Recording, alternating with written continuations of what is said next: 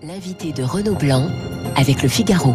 Bonjour Didier Lemaire. Bonjour. Vous publiez euh, chez Robert Laffont Lettre d'un hussard de la République avant qu'il ne soit trop tard. Didier Lemaire, je rappelle que vous êtes professeur de philosophie, que depuis euh, des années vous dénoncez la montée du, du, radicalisme.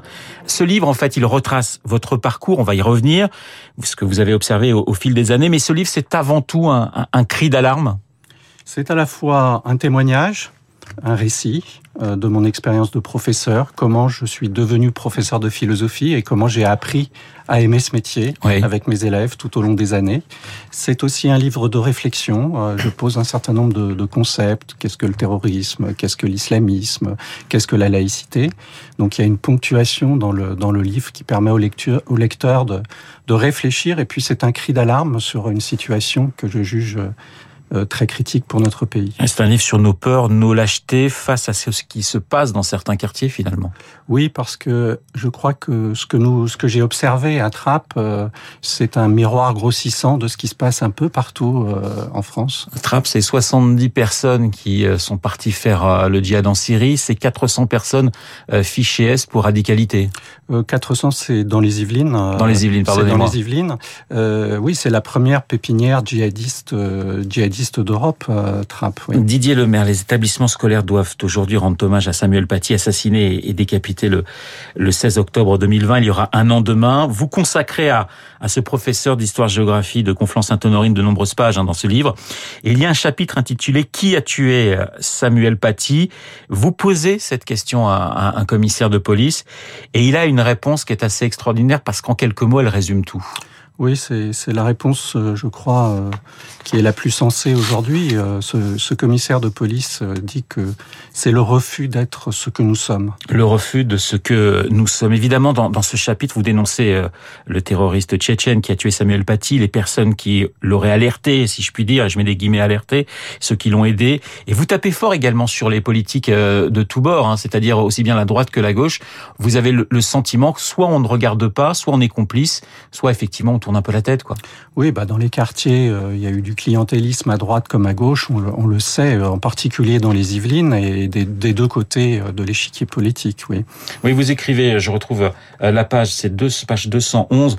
Oui, vous parlez de, de la droite clientéliste, vous parlez de la gauche morte, de ses lâchetés, de ses alliés d'extrême gauche, islamo-gauchistes, vous parlez de l'extrême droite nationaliste qui ajoute un peu plus de bêtises, sans oublier la République en marche qui a fermé les yeux pendant pendant quatre ans. Vous avez en fait le sentiment dans ce livre d'avoir été, d'être vous qui défendez, quand je dis vous, c'est l'ensemble des enseignants qui défendaient ce que nous sommes, qui défendaient les principes de la laïcité, d'avoir été abandonnés aussi bien par euh, le ministère de l'Éducation nationale, par le rectorat, que par les politiques bah, Pour ce qui me concerne, quand un maire vient, vient tracter à l'intérieur d'un établissement scolaire, semble-t-il, euh, euh, au mépris euh, de la loi républicaine, euh, quelle est la réponse du ministre? Le maire de Trappes qui effectivement euh, propose des tracts dans l'école, ce qui est complètement interdit sans qu'il y ait véritablement sanction des tracts politiques. Oui. Il s'agit de me mettre une cible dans le dos, de me traiter de, de menteur, euh, de dire que je stigmatise les élèves, que euh, je nuis à leur avenir. Euh, C'est tout de même des accusations assez graves. Euh, et quelle est la réponse du ministre? Un simple communiqué quatre jours plus tard. Oui. Vous avez quand même le soutien, on va, on va le dire, de, vous, et vous le citez d'ailleurs, vous la citez à plusieurs reprises, Valérie Pécresse, mais aussi Manuel Valls, qui ont témoigné euh, assez vite euh, d'une de, certaine sympathie pour vous. Il faut dire que vous avez publié à la mort de Samuel Paty une lettre dans, dans chez nos confrères de l'Obs pour dénoncer euh, ce qui se passe à Trappes, c'est-à-dire cette montée du radicalisme, cette tension à l'intérieur même de l'école entre les garçons euh, et les filles que vous avez que vous observez. Et ça, ça c'est là où ça bascule, si je puis dire. Oui, après la publication de cette euh, lettre aux enseignants, qui s'adressait d'abord aux enseignants pour rappeler euh, la vocation et, la mission, notre mission, euh, qui est d'instruire et de préparer des individus libres et des, citoyens. après cette lettre, euh, je, Trappe était en ébullition euh, et ça m'a valu une protection policière, ou plus exactement une escorte. J'étais escorté, mes entrées et mes sorties de l'établissement étaient escortées par quatre policiers. Vous êtes toujours sous protection policière? Je ne réponds plus à ces questions ouais. parce que la, ma sécurité en dépend, oui. Oui, ce qui est intéressant, euh, c'est la façon dont, dont, certains de vos élèves euh, prennent cette lettre que vous publiez, donc lettre aux, aux enseignants. Alors pas tous les élèves, hein, faut pas généraliser non plus, parce qu'il y a des élèves qui, qui comprennent tout à fait votre votre position, qui la qui la défendent. Mais il y a cette phrase d'une jeune fille qui dit Monsieur, pourquoi avoir écrit un article contre nous? Oui, alors c'est ce nous qui est qui est tout à fait étrange. Nous nous comme si euh, déjà on avait un nous exclusif, nous contre contre vous.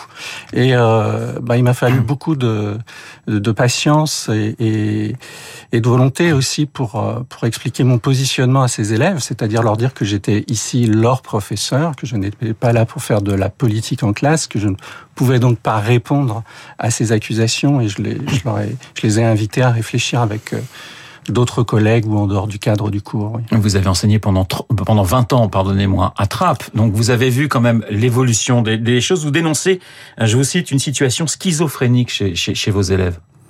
Oui, parce que d'une part, ils sont euh, dans une dans une forme d'imprégnation idéologique islamiste, euh, dans une pratique identitaire de leur religion, et puis d'autre part, ils font l'expérience en classe euh, de la liberté, de la liberté de penser, et pour eux, c'est pas toujours très facile de, de, de s'y retrouver.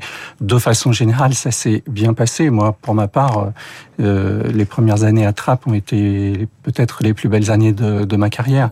Euh, simplement, j'ai vu qu'à partir de 2000, 2015, une situation se, se dégradait très fortement année après année, des comportements de, de duplicité de la part de certains élèves qui, qui refusent même euh, euh l'apprentissage de la philosophie. Oui, il y a une dégradation, euh, vous dites, entre les, dans les rapports entre les garçons et les filles. Ça, vous l'avez observé au fil des années?